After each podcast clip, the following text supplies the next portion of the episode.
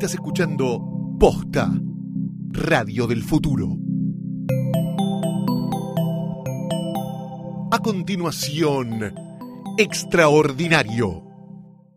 La sorpresa más grande que, que me pude llevar de, la investigación está muy relacionada con, eh, con la respuesta de los docentes, o sea, no con, con la ciencia, sino con ver un teatro lleno de, de gente que tiene ganas de aprender ciencia. Y cuando en su en ningún momento de su formación ni en ningún momento de ningún medio de divulgación masivo le, le llegó ciencia de ninguna manera, o sea, eso me sorprende, o sea, y eso es lo que me realmente me motiva, que existan personas de distintos, de distintos ámbitos, de distintas formaciones, que tengan ganas de entender cómo funciona su cerebro, cómo son, que tengan esa curiosidad, esa cara de, no puede ser, es realmente así mi cerebro, o sea, estoy guardando esa información de esa manera, eso me parece que es lo que más, más me sorprende. Soy Fabricio Ballarini, eh, soy investigador de, del, del CONICET, trabajo en el laboratorio de memoria de la Facultad de Medicina de mi amada Universidad de Buenos Aires.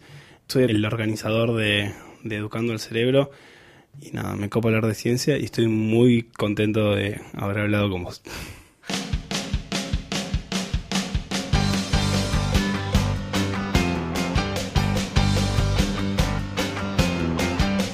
Bienvenidos a Extraordinario. Entrevistas a personas que hacen cosas fuera de lo común. Soy Luciano Banchero y en este episodio recibimos a Fabricio Ballarini, biólogo y científico del CONICET. Como abanderado de la neurociencia, escribió el libro REC sobre cómo funciona la memoria y encabeza el proyecto Educando al Cerebro. Lo tomé como un compromiso de yo tengo que contar lo que sé, o sea, porque yo lo sé y vos no lo sabés y capaz que está interesante contarte lo que sé. Y bueno, con ese objetivo se fueron dando las otras situaciones que en la actualidad me, me encuentro con cosas que no imaginaba. O sea, yo estoy haciendo una obra de teatro en, en Tecnópolis para chicos, o sea, es algo que el objetivo es el mismo. ¿Querés saber cómo funciona el cerebro? Quédate a escuchar Extraordinario.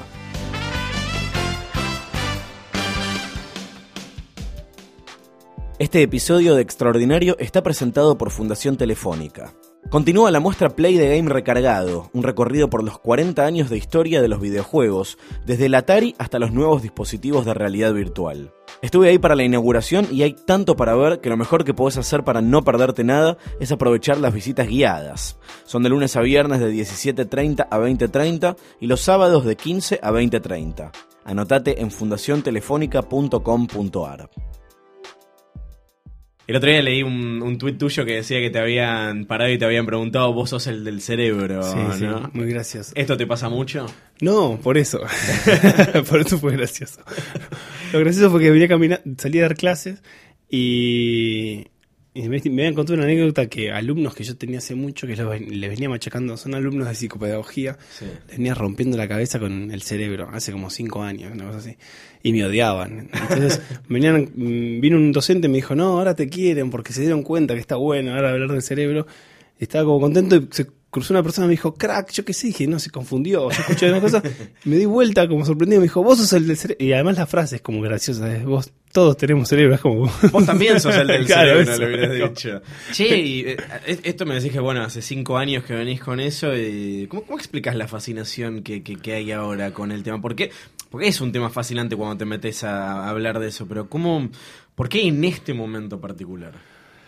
En- mira, yo hago el análisis como medio partido y, y, y no y tomo partido, de hecho. eh, Ahí estás adentro. Desgraciadamente. Me parece que me parece que es un fenómeno bastante local. Eh, yo tuve la si bien en Estados Unidos y en los grandes centros de investigación y grandes países que tienen investigación eh, a un nivel, no sé, tipo espectacular, tienen esas temáticas relevantes, pero tienen otras temáticas relevantes que están increíblemente buenas.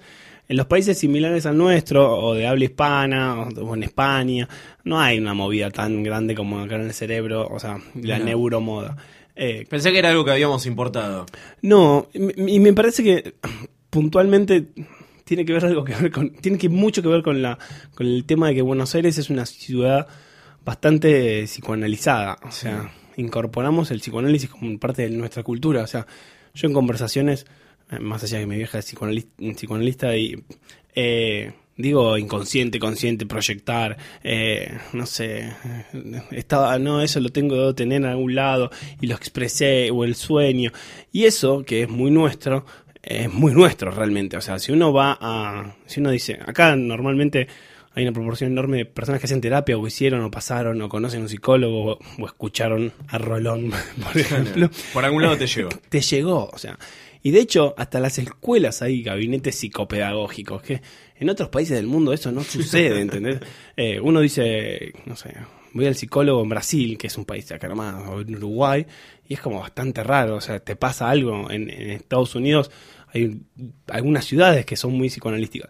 Entonces, me parece que desde ese, desde, ese punto tenemos una cuestión de analizar esta cosa introspectiva, tenemos como la duda de, si alguna vez te hablaron del inconsciente y de la conciencia, en alguna parte de la cabeza tiene que estar eso. Entonces la neurociencia le, le dieron como una vuelta de rosca un poco, un poco 2.0 a, a, esas nociones que teníamos y nos, nos abre un campo que ya venía como precocido. Sí, pero generalmente viste que eh, también acá pega mucho la, la, mística, ¿viste? a mí me llama la atención que algo científico esté funcionando al nivel que... A mí también. bueno, vos cómo, cómo, cómo te pegó? El boom, no sé cómo llamarlo, el fenómeno. Sí, no, me doy cuenta mucho, eh, eh, como que estoy arriba de, esa ola que sé que en algún momento va a caer. O sea, le pasó, yo cuando empecé a estudiar biología, estaba la moda de los ecologistas y la, cosa de las ballenas y, de, empezaba como el boom de Greenpeace y, eh, y todas esas personas que ahora están en el mismo lugar que voy a estar yo dentro de 10 años. eh, Está bueno que ya te vas preparando. Sí, es algo normal y, y, cuando estaba en la mitad de la carrera se había descifrado el genoma humano. Entonces todos los que estudiaban genética eran como, la vamos a romper porque hay terapia, vas a ver terapia génica y nos van a transformar todas las células. Y sabemos que eso, el boom pasó y que no quedó casi nada, o que está buenísimo el avance, pero que no fue mucho más de lo esperado. Lo que tiene en particular el cerebro, a diferencia de otras eh, temáticas, es que involucra todas las características del ser humano. Entonces, puede pasar de moda algunas cosas, pero es raro que pase de moda algo que es tan vital. Y vos, porque me imagino que esto no es por una moda, ¿cómo, cómo decidiste dedicarte a, esto? ¿Qué estudiaste? ¿Cómo se estudia? todo fue como muy de casualidad. Eh, y, sin querer, eh, por lo cual me, es hasta gracioso recordarlo. Yo estudié, yo estudié arquitectura, eh, me encantaba la carrera, mi papá es arquitecto y me, gustaba muchísimo la arquitectura, me gustaba mucho el arte, y fui a arquitectura y me fue horrible, pero horrible. Terminé puteando a todos los docentes de la arquitectura, a la cuestión esa de, la subjetividad del arte. Para mí estaba buenísimo el proyecto, pero venía el docente y me decía, no, esto es una cagada. Entonces bueno, y me pasé a biología sin tener la mínima idea que hacía un biólogo, que hacía un científico, nada. Vi tres documentales de Discovery Channel y dije, está bueno, mirar suricatas y me pasé a biología. En tercer año de la carrera no sabía que hacía un científico, descubrí ahí que quería investigar. Eh, ya estaba medio metido y empecé a hacer una rama que no tiene nada que ver con lo que hago ahora, que es botánica, que es como lo más pedorro en, cuestiones de tecnología. O sea, botánica es plantas nada que ver. Me, entusiasmaba el tema de las plantas por la parte de, más de agro. Hay una, hay una rama que se llama agrobiotecnología, que es como las cuestiones que en ese momento se estaban dando de la soja transgénica, cómo de modificar las plantas, de la genética. Después eso, eh, ahora no me copa tanto, pero eh, me gustaba esa área y de pedo terminé eh, haciendo una tesis de licenciatura en hongos comestibles, que es como... La, la ciencia se divide en cosas aplicadas y en cosas básicas. Bueno, esto es lo más básico de lo básico. ¿Estamos hablando de champiñones? Sí, o sea, de distintas especies. Hagamos cuenta que encontraste un hongo y decís, esto es un champiñón. Y hay un tipo que en biología te va a decir, no, ese es un champiñón, no es, porque tiene algo distinto. Entonces, hagámosle un ADN a ese hongo para ver si tiene la filiación y lo metemos en la familia de los champiñones o en otro. Bueno, hice eso. Eh, no, no me gustaba para nada y una persona me dijo, yo me quería dedicar a dejar la carrera y una compañía de estudio me dijo, hay un puesto en el laboratorio de memoria de la Facultad de Medicina y hasta ese momento que yo tenía, era bastante boludón, no había pensado ni siquiera en la importancia de la memoria. O sea, no tenía idea de lo que era la memoria. No me había puesto a pensar, che, es verdad, yo alguna vez recordé algo. O sea, nada. Eh, fui al laboratorio y eh, eh, me acuerdo, para mí fue muy sorpresivo la entrada al laboratorio porque sentí que eso era ciencia. O sea, que las, personas que estaban laburando así, ahí en ese momento era como, quiero hacer esto, o sea, quiero estar en ese lugar, tener ese guardapolvo, estar analizando esas cosas. Y entré ahí de casualidad en un mundo que no entra, o sea, que todos esos estudiantes y todas esas personas se habían preparado para hacer eso. Yo era botánico, no tenía nada más puta idea de lo que era una rata, lo que era un cerebro, lo que era una célula humana. Eh, y empecé como de cero cuando yo tenía que haber empezado a, a- tipo una experiencia previa, lo cual me generó un estrés enorme, pero por otro lado un compromiso distinto, o sea, asumí que comenzaba mi carrera ahí. Eh, y bueno, terminé de, de un segundo a otro eh, sacando un, un trabajo muy bueno al poco tiempo, como muy, muy insertado en la temática del cerebro, me, me empezó a fascinar, o sea, y en ese momento no estaba la neuromoda, o sea, no era nada la neurociencia, eran, eh, o sea, el nivel científico era enorme el campo, pero no, no en- a nivel mediático. ¿no? Y, y sin querer encontré, estudiando el cerebro en ratas, encontré una forma en la cual las ratas eh, memorizaban más. O sea, yo podía hackearles el cerebro a las ratas y obligarles al cerebro, entre, entre miles de comillas, eh, a forzarles a guardar un recuerdo. O sea, podía mejorarle el recuerdo a una rata. Y yo lo contaba, ¿viste? Todo el tiempo en un congreso, lo contaba, decía, che, boludo, pero le- sé, sé cómo mejorarle el, el recuerdo, porque yo la rata la sorprendo, y se lo contaba a todo el mundo y no me da cuenta que yo era igual que la rata, o sea que yo también me acuerdo de los eventos que me sorprendo muchísimo. Y ahí surgió la idea de, esto sería re loco, probar si esto funciona en humanos, porque sería la primera vez que se postula a nivel mundial de qué manera se guardan los recuerdos, que no tenemos la más puta idea de cómo se guarda. Pero estás más encaminado a saber cómo se guardan los recuerdos. Claro, vos. sí, sí, ahora sí. No, no, me imagino. pues. Y ahí empecé a trabajar en escuelas eh, y cambié, en, no sé, en cinco años totalmente la orientación. Y hoy trabajo en el cerebro de los chicos, o sea, en el cerebro de estudiantes, tratando de descifrar de qué manera guardan recuerdos, de qué manera les puedo mejorar la creatividad, de qué manera se olvidan y de qué manera se puede hacer una educación que tenga en algún punto verdades científicas in- involucradas. ¿De qué manera se puede? Y me parece que un ejemplo que yo doy es que el sistema educativo argentino y mundial eh, no tiene en cuenta el cerebro, eh, para nada. O sea, tiene en cuenta miles de características que tienen los chicos, la, la didáctica, la pedagogía, todo, que se cagan a palos, que se odian, que se aman, o sea, que son adolescentes, que son niños, pero nadie se puso a analizar que cómo, cómo aprende, o sea, el cerebro, ¿qué, qué le pasa? Cuando se levanta, eh, la comida, el sueño, eh, el juego, el, en- el entusiasmo, las emociones, ¿por dónde corre? Entonces, me parece que ha- hay un par de grupos a nivel mundial que están como haciendo bastante fuerza para que algunos resultados científicos puedan o sea, permear, o sea, pasar de un vaso a otro a- a- al sistema educativo. Es algo muy lento, eh, pero me parece que es como es, es el cambio educativo eh, que deberíamos encaminar, porque hay resultados que, que, que nos pueden ayudar. Y vos sos un científico de, de perfil alto, no, no es un chiste con tu altura, esto Fabricio mide dos metros, más o menos.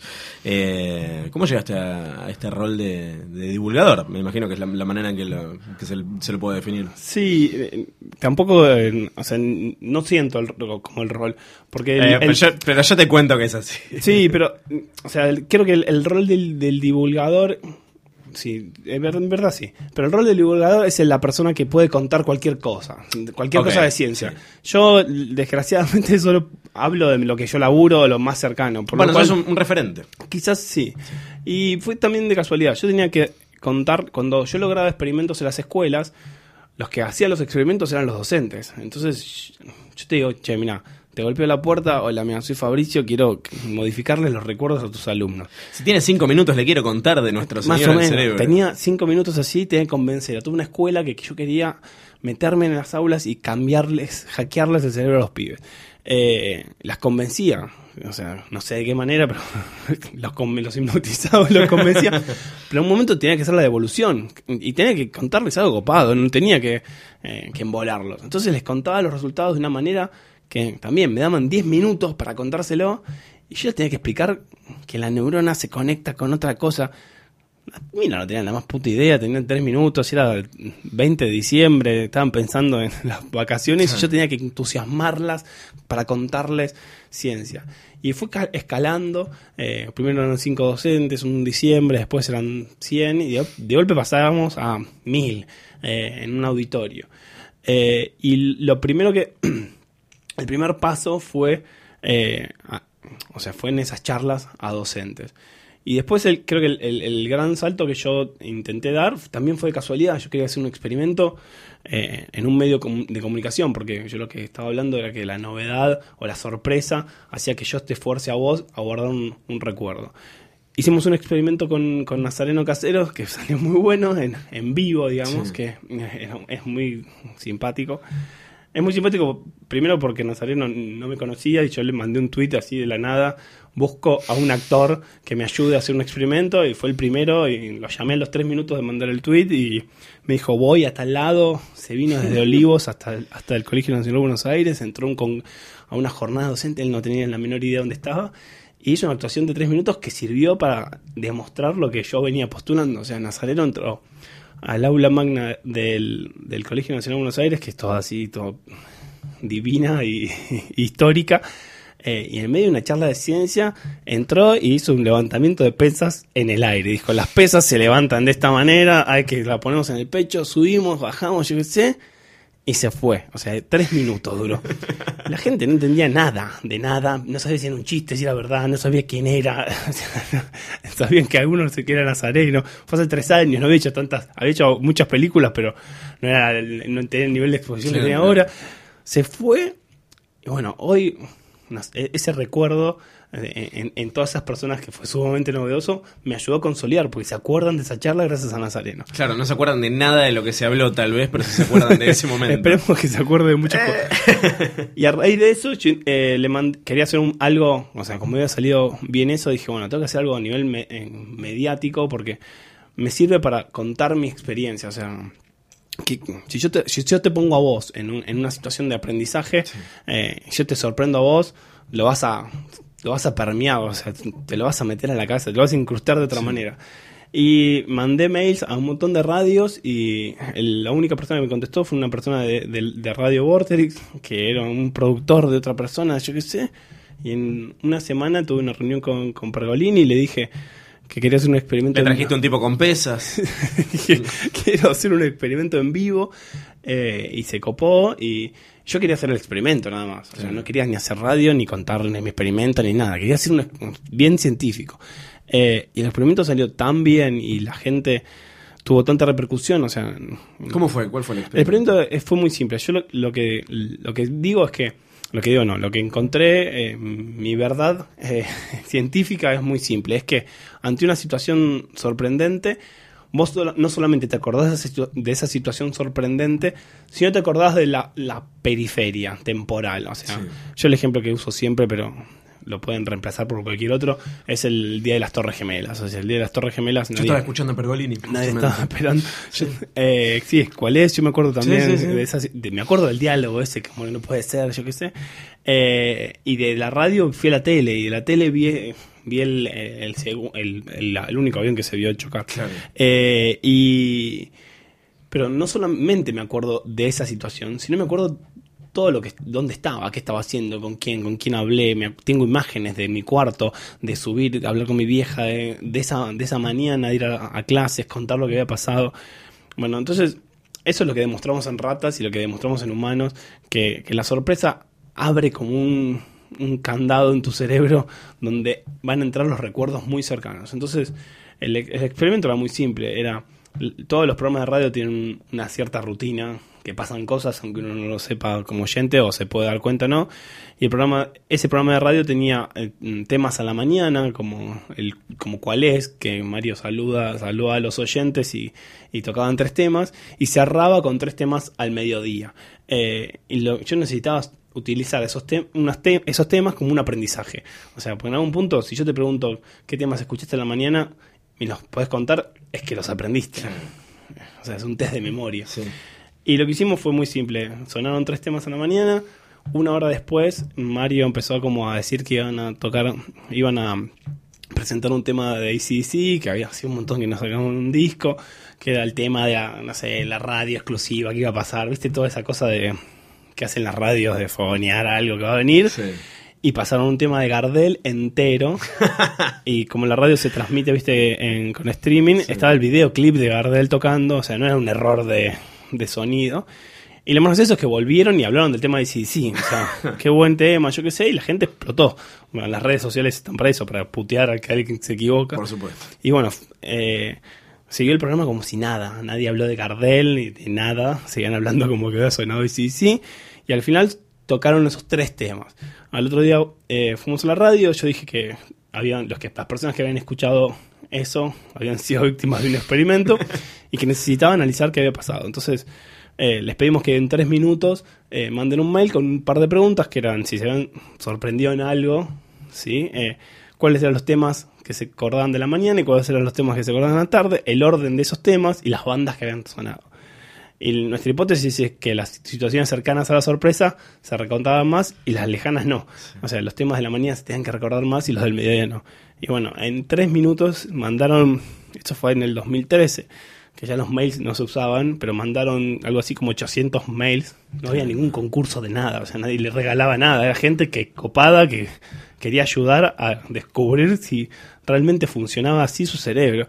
Eh, y sal- salió perfecto, o sea, todos los temas cercanos a Gardel se recordaban muchísimo más que los que estaban lejanos. Eh, por lo cual, yo descubrí que por, por un lado la radio podía ser un buen medio para hacer experimentos, eh, que lo sigo pensando y, lo hicimos un par de veces más con muchísimo éxito.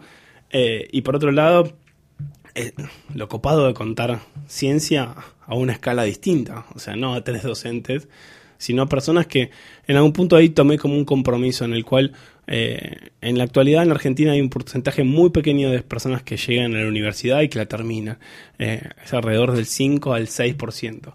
Entonces hay un 95% de personas que no sabes si quisieron o no ir a la universidad y que en ningún momento de sus vidas van a tener la oportunidad de escuchar determinadas temáticas. Porque no se les pasó por la cabeza, porque no tuvieron tiempo o porque la vida no se los permitió. No van a escuchar ni de ADN, ni de genética, ni de neuronas, porque no les pasa. Entonces, eh, me parece que como científico y como estudiante de una universidad pública donde el 100% de las personas bancaron mis estudios, lo tomé como un compromiso de yo tengo que contar lo que sé, o sea, porque yo lo sé y vos no lo sabés y capaz que está interesante contarte eh, lo que sé. Y bueno, con ese objetivo eh, se fueron dando las otras situaciones que en la actualidad me, me encuentra con cosas que no imaginaba. O sea, en- yo estoy haciendo una obra de teatro en, en Tecnópolis para chicos, o sea, Ahí vamos, ahí vamos. y es algo que el objetivo es el mismo. Contame, Eh, eh, tu proyecto se llama eh, Educando al Cerebro. Sí. Eh, ¿Por qué es importante educar al, al cerebro y sobre todo qué pasa si no, si, si vamos por la vida como suele pasar sin educarlo, que es como lo, lo más normal? ¿Qué cambia? No podemos no educar al cerebro. O sea, cada vez que nosotros aprendemos cualquier cosa, escuchamos un tema, eh, miramos a alguien, llegamos a un lugar eh, o nos enseñan una letra o un idioma, nuestro cerebro está cambiando su forma. Y eso es la educación. O sea, es, es- fascinante pensar que en tu cabeza hay 100 mil millones de cables eh, que se conectan todo el tiempo y se desconectan y están enchufando y desenchufándose para que vos seas vos, o sea, para que tengas determinados recuerdos. Y esa es la educación. O sea, la educación es la reconexión todo el tiempo, o sea, in eternum, mientras vivas, de, de ese cerebro. Eh, Eso funciona más a nivel, digamos, inconsciente, ¿no? Porque Totalmente. yo cuando estoy, no sé, qué yo, estoy, me prendo la letra de una canción, ponele. Eh, no, no, no, no estoy deliberadamente. Tal cual. O sea, la educación, o sea, si lo tomamos en términos de escolares, Mm. es, es la, la modificación o la incorporación de contenidos y, y de aprendizajes. Pero por otro lado, esos aprendizajes, esos contenidos, los puedes incorporar a la escuela o los puedes incorporar en cualquier otro lado. Todo el tiempo tu cerebro se está formando. Desde una persona muy grande que aprende con un, a tejer y aprende un punto nuevo, eso es educación. Modificó eh, un comportamiento y sabe que moviendo las manos de una determinada manera es un, un determinado punto y eso es educar. El tema es el, tema de, de educar al cerebro es algo como medio redundante, no hay otra forma, o sea, educamos todo el tiempo al cerebro de una determinada manera. Lo que queremos interesante por desde, desde mi lado es tratar de darle los contenidos suficientes acerca del cerebro para que la, para que la educación sea de la forma más efectiva. O sea, la ciencia está para hacer efectivas las cosas. O sea, la metodología científica hace más efectivas las cosas. Entonces, si contamos ciencia ah, sobre el cerebro, podemos mejorar la educación. ¿Y qué es educando al cerebro? Es un proyecto es como un hijo. eh, sí, es como eh, un objetivo que, que, que a mí me, como me emociona eh, segundo a segundo. O sea, es como que no paro de sorprenderme por, por, por todo. O sea, no paro de sorprenderme cuando. O sea, Cuando Cerebro es un proyecto que comencé hace tres años, dos años y medio, eh, donde yo quería contarle ciencia a los, docentes y a los estudiantes y a cualquier persona que quiera, eh, como para poder modificar algo, o sea, para generarles un cambio en las clases, en el estudio, eh, en la vida, ¿sí? Y, y empecé a convencer a otros investigadores que estaban trabajando en neurociencia, en áreas que podían in- influir en los cambios educativos. Eh, y la respuesta fue, por un lado, brillante de los investigadores, porque se coparon y se abrieron, cosa que en otros momentos no pasaba. O sea, la- para la ciencia no está bueno. Para la ciencia en general es muy difícil hablarle a la sociedad eh, en, de- en términos que la sociedad quiera entender. Y por otro lado, la respuesta docente y la, la respuesta de la sociedad fue, pero increíble. O sea, nosotros Nunca tuvimos ningún medio así de comunicación, no tuvimos nunca un presupuesto, nunca, siempre fue absolutamente gratis y ad honorem. Y, y, y las convocatorias fueron mega masivas, o sea, por no sé, cadenas de mails.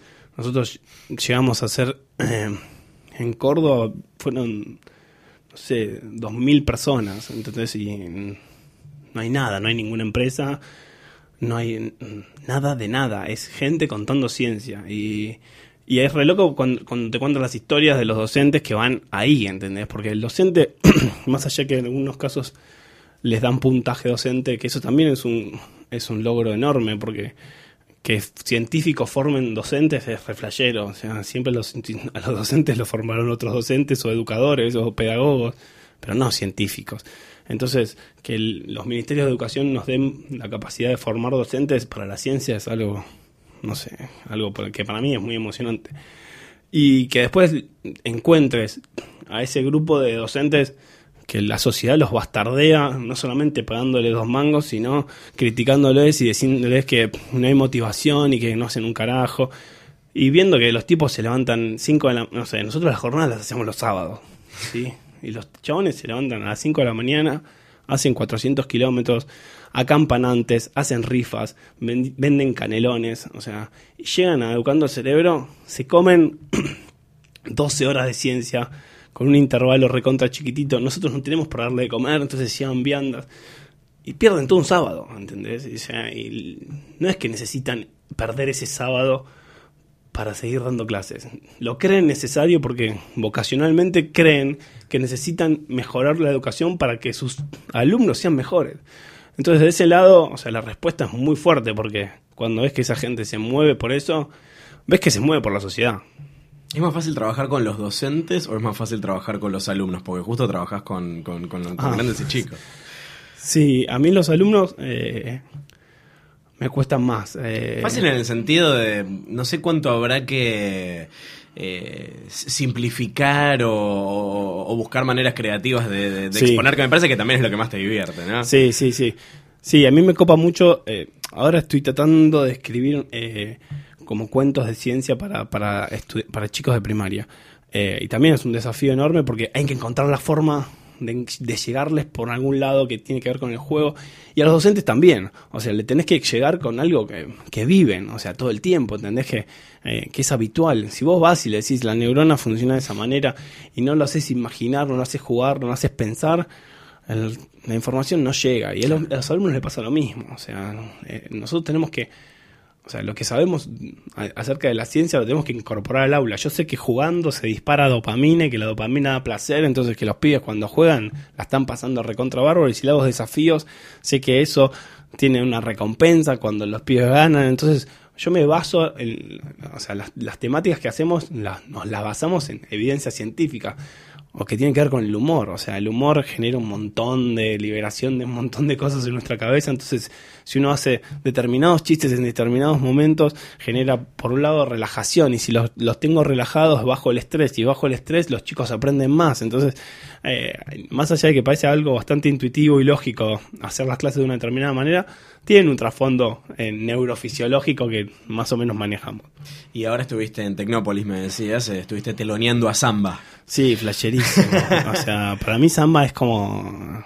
Es lo más. O sea, me- el proyecto de Samba me parece absolutamente brillante. Una de las cosas culturales más fuertes que le pasaron en los últimos años a, a los chicos. O sea, eh, si uno va a ver a Samba, mm, más allá del personaje, ve pendejitos gritando San Martín como si fuese, ¿entendés? O sea, como si fuese Como lo que Batman, es, claro, ¿entendés? O Belgrano, o no sé, y lo gritan y entra San Martín y explota, ¿entendés? Entonces, cuando encontrás un proyecto en los cuales los pibes saben más de historia que los padres, eh, es que el proyecto funcionó. Entonces, estando a- cerca, cerca de, de Samba, eh, para mí fue como la gloria, es como llegué. Y, y también el, el proyecto de Tecnópolis es algo muy fuerte porque eh, ronda muy poco, ronda muy cerca de, de ese ideal que yo tengo de llevar la ciencia a lugares donde no es habitual. O sea, un pibe que, que es un nerd y le encanta la ciencia y tiene muchísimos problemas de bullying porque le dicen que es un nerd de mierda y, bueno, y se siente en la computadora, puede tener miles de videos, de, charlas TED, puede tener al alcance animaciones. Hoy la ciencia está en todos lados. Lo loco es cuando llegas a un pibe que nunca en su vida se imaginó entender ciencia, ¿entendés? O sea, eh, y eso es lo que pasa un poco con Tecnópolis. O sea, la gente va con muchísimas limitaciones eh, económicas, con muchísimas, con muchos, muchísimos prejuicios ellos, si van a entender determinadas cosas y darles la posibilidad de entender ciencia, o sea, a, esos chicos y esos padres es re fuerte porque se van felices, o sea, eh, yo, yo logré, logré no, eh, escuché conclusiones de esas, de, de la gente que vino al show, pero que, que eran absolutamente brillantes y, y- y- esas personas no fueron con esa con esas ganas de aprender ciencia. Entonces, eh, llegaron ahí, les diste un espectáculo, les hablaste de ciencia, hiciste que la cabeza haga plum y que empiecen a pensar y a relacionar cosas, y eso es alucinante, más cuando son chiquitos. El espectáculo es eh, Neuroqué. El espectáculo se llama Neuroqué, que, que es, es como la, la versión teatral de, de una cosa que se llama Neuroqué, que es un programa que va a salir en dos semanas, creo, eh, en Paca Paca, eh, que cuenta la historia de, de un científico que es una persona sumamente común, que soy yo. Yo, yo me río de mí mismo porque me siento que como que soy Franchella, que hago de mí mismo. ¿Sos un dibujito o sos No, vos soy real? yo real. Ah, ok. Pero me siento que hago, o sea, que tengo, la otra vez se lo contaba a no sé quién y me cagué de risa solo porque siento como que tengo esa cosa de, de Franchella porque hago de Fabricio, o sea, viste, Franchella muchas veces tenía personajes que era él, Te tenés que afeitar el bigote para pero, hacer el papel más serio. pero tengo como la actuación de Estebanés, o sea, soy, no sé actuar, ¿entendés? O sea, eh, soy científico, nunca hice un curso de nada, eh, entonces hago, o sea, el programa está bastante, está bueno, yo hago de Fabricio y hay una nena que se llama Uma Salduende, que es una actriz terrible, que tiene 8 años, que parece que tiene no, 90 años de, experiencia, que hace de mi sobrina.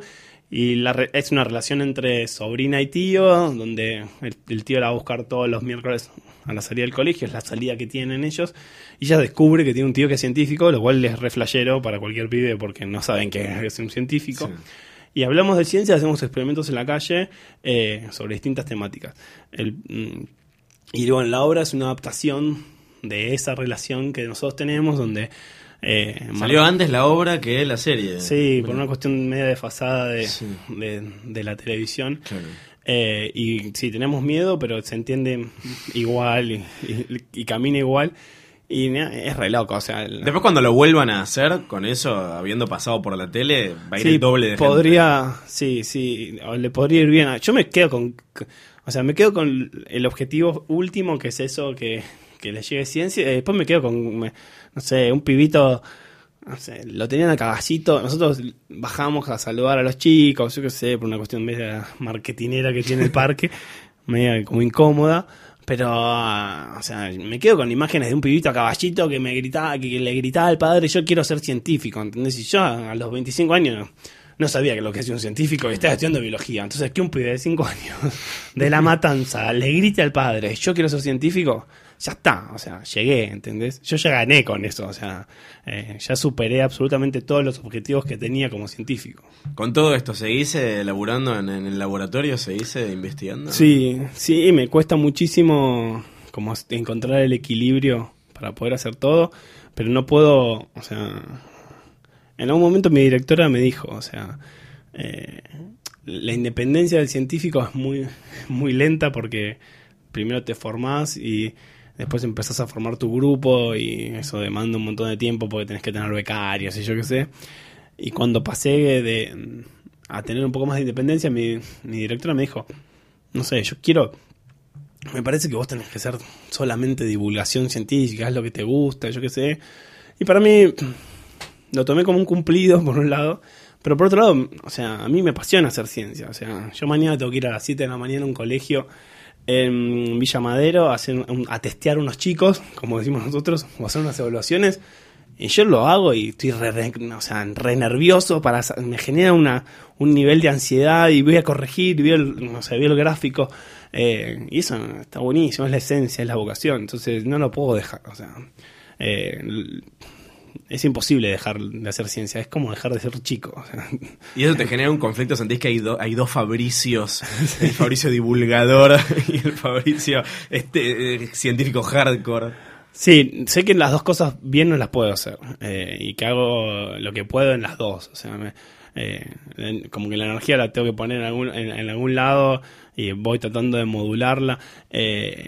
pero bueno, creo que es un momento en el cual me cuesta decir que no a determinados proyectos. O sea, me, me parece que con esto de la ola, que sé que se viene la bajada, aprovecho a hacer todo lo que pueda. Eh, pero bueno, hay, todo tiene sus, o sea, sus bemoles. O sea, cuando, cuando digo, uy, la puta madre, hace un montón que no hago un experimento. Eh, por otro lado, al otro día tengo una charla para docentes y digo, bueno, valió la pena resignar un poco. Y cuando estoy haciendo experimentos y la estoy pasando genial porque me dan y descubro que tal cosa pasa, digo, che, pero hace un montón que no uno educando al cerebro, ¿por qué no sale?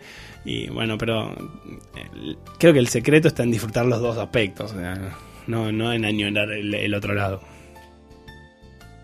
Escucha todos los episodios de Extraordinario y todas las series de Posta en posta.fm. Si querés llevarlos en tu teléfono, podés bajar la app de Posta en posta.fm barra iPhone y posta.fm barra Android o suscribirte en itunes.com barra posta. Soy Luciano Banchero y esto es Extraordinario.